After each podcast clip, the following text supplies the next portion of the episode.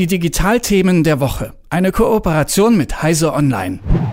Was habt ihr zuletzt wirklich Nachhaltiges gemacht? Also was habt ihr dazu beigetragen, dass unser Fortbestehen auf diesem schönen Planeten noch ein Stück länger gesichert ist? Ist eine gute Frage und ich unterstelle euch jetzt einfach mal, dass die Antworten in so eine Richtung gehen wie, ja, ich habe mir eine Bambuszahnbürste gekauft oder ein E-Auto, das ist ja auch so eine große Diskussion gerade, oder neue vegane Schuhe. Könnte ich mir alles ziemlich gut vorstellen. Aber wahrscheinlich würde fast niemand von euch sagen, ja, ich fahre meinen zehn Jahre alten Benziner noch weiter durch die Gegend und obwohl alle meine Freundinnen schon neue Autos haben. Oder ich trage meine Plastikturnschuhe noch weiter, obwohl vorne die Sohle schon so ein bisschen abgelatscht ist. Aber tatsächlich wäre genau das das eigentlich Nachhaltigste. Nichts machen, beziehungsweise zumindest nichts Neues kaufen.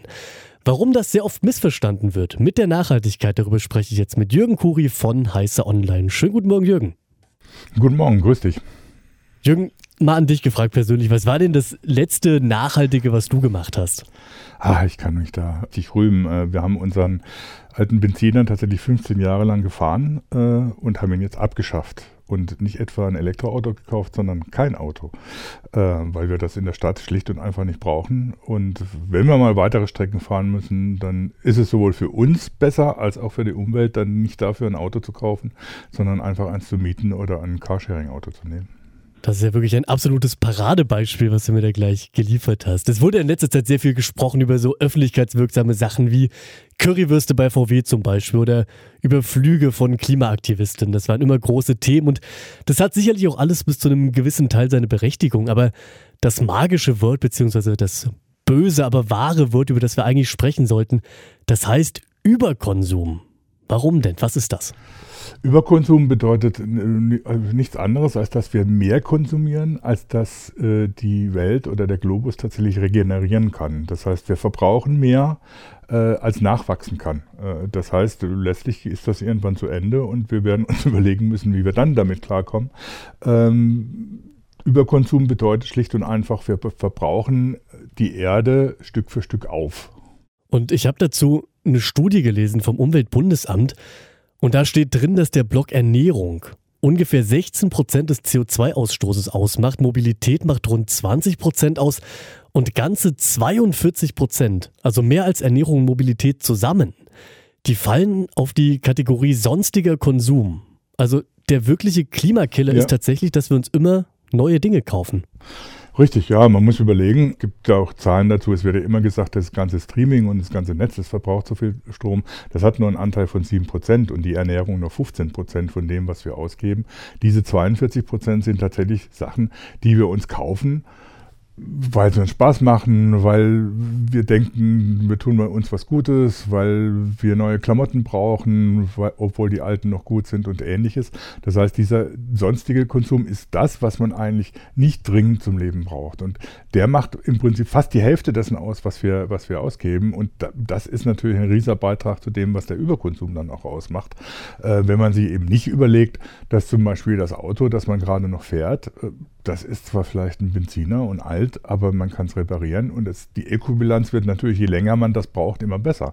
Während wenn man ein neues Elektroauto anschafft, dann tatsächlich äh, erstmal die ganzen Kosten äh, für das Elektroauto anfallen und das Elektroauto an sich ja jetzt auch nicht unbedingt immer ökologisch äh, sinnvoll produziert wird und ähnliches. Das heißt, dieser, dieser Anteil von Überkonsum, das ist eben das, was, was wir ausgeben, was letztlich dazu führt, dass wir die Ressourcen immer stärker beanspruchen und letztlich die Ressourcen Ressourcen so stark beanspruchen, dass wir irgendwann nicht mehr auf dieser Erde leben können.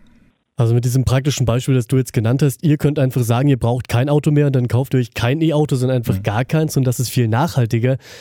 Mal angenommen, man bräuchte das Auto jetzt unbedingt, dann ist es ja aber natürlich trotzdem sinnvoller, sich ein E-Auto zu kaufen, statt jetzt einen neuen Diesel, ne? Also wenn man eh ein neues Auto anschafft, dann ist es natürlich ein E-Auto das die sinnvolle Anschaffung. Ich will jetzt keineswegs sagen, man soll sich kein Elektroauto kaufen, um Gottes Willen. Nicht, dass ich da falsch verstanden werde. Aber wenn man ein Auto hat, das noch funktioniert, dann ist es, obwohl man ja immer wieder dann Reparaturen hat beim älteren Auto, sowohl für einen selber billiger, dieses Auto noch weiter zu reparieren und weiter, so weiter zu fahren, solange es sich noch reparieren lässt, als ein neues Auto anzuschaffen. Und äh, es ist natürlich für die Umwelt auch besser, etwas, das man hat und das funktioniert, möglichst lange zu benutzen, weil man dann keine Ressourcen verbraucht, um was Neues zu produzieren. Dazu kommt, dass natürlich ein Elektroauto an sich natürlich eine gute Sache ist, aber man muss sich natürlich überlegen, mit Elektroautos sind natürlich auch Umweltprobleme verbunden. Der Strom muss produziert werden und der kommt natürlich noch keineswegs 100% aus erneuerbaren Energien. Und die Produktion von Akkus und so ist nun mal auch nicht gerade das, was man als umweltschonende Produktion bezeichnen könnte. Das heißt, die Ökobilanz des Elektroautos ist natürlich auch nur über die äh, äh lange Nutzungsdauer tatsächlich besser als die vom Benziner und vom Diesel. Und wenn ich einen alten Benziner habe der, oder einen alten Diesel, der noch gut fährt und den ich eben relativ günstig reparieren kann, dann äh, ist das, äh, ist, ist das ohne äh, tatsächlich noch nachhaltiger, als sich tatsächlich, auch wenn es nicht unbedingt notwendig ist, ein neues Auto anzuschaffen. Das gilt für viele äh, Sachen, die man so hat. Gerade wenn man sich zum Beispiel die, anguckt, wie viel Klamotten manche Leute kaufen, obwohl die alten noch ganz gut sind. Das heißt, dass die Mode innerhalb von teilweise Monaten wechselt und man sich dann neue Sachen anschaffen muss, angeblich was die Industrie einem da predigt, dann äh, wird das natürlich noch extremer. Ja, das mit diesem Predigen ist natürlich ein guter Punkt. Es gibt jetzt aus der Politik zum Beispiel, auch um nochmal bei diesem Beispiel E-Auto zu bleiben, verschiedenste Faktoren, Prämien, Anreize, die dringend jetzt zum Kauf eines E-Autos auch mhm. anregen sollen. Findest du das problematisch, dass eben auch immer wirklich gewollt wird, dass dieser Konsum kommt? Ja, das ist natürlich ist das problematisch. Zum einen, weil natürlich über, über Steuern dann finanziert wird, dass vor allem diejenigen, die sich sowas leisten können, dafür nochmal eine Prämie können, kriegen, weil die Prämien reichen natürlich für Leute, die sich äh, nach der Decke strecken müssen und beim Geld knapsen müssen, bei weitem nicht aus, dass sie sich ein Elektroauto tatsächlich als Neuanschaffung einfach so leisten können. Das heißt, wird über Steuermittel werden natürlich auch bestimmte Bessergestellte nochmal privilegiert. Ähm, und zum anderen wird damit natürlich eben genau dieser Konsum finanziert, wobei es äh, sinnvoller wäre, alte Sachen länger zu benutzen. Stattdessen wäre gesagt, kauft damit tut er was Gutes. Und das ist, ist eine, eine Ideologie oder eine, eine Parole, die den Leuten äh, in den Kopf gepflanzt wird und die eben dazu führt, dass sie denken, wenn ich etwas tue, wenn ich etwas kaufe, dann tue ich was Gutes. Und das stimmt eben in vielen Fällen erstmal nicht. Also spannender Gedanke zum Dienstagvormittag. Denk da auf jeden Fall mal ein bisschen drüber nach heute. Und ich sage, Jürgen, danke fürs Gespräch. Ich danke dir. Die Digitalthemen der Woche. Eine Kooperation mit Heise Online.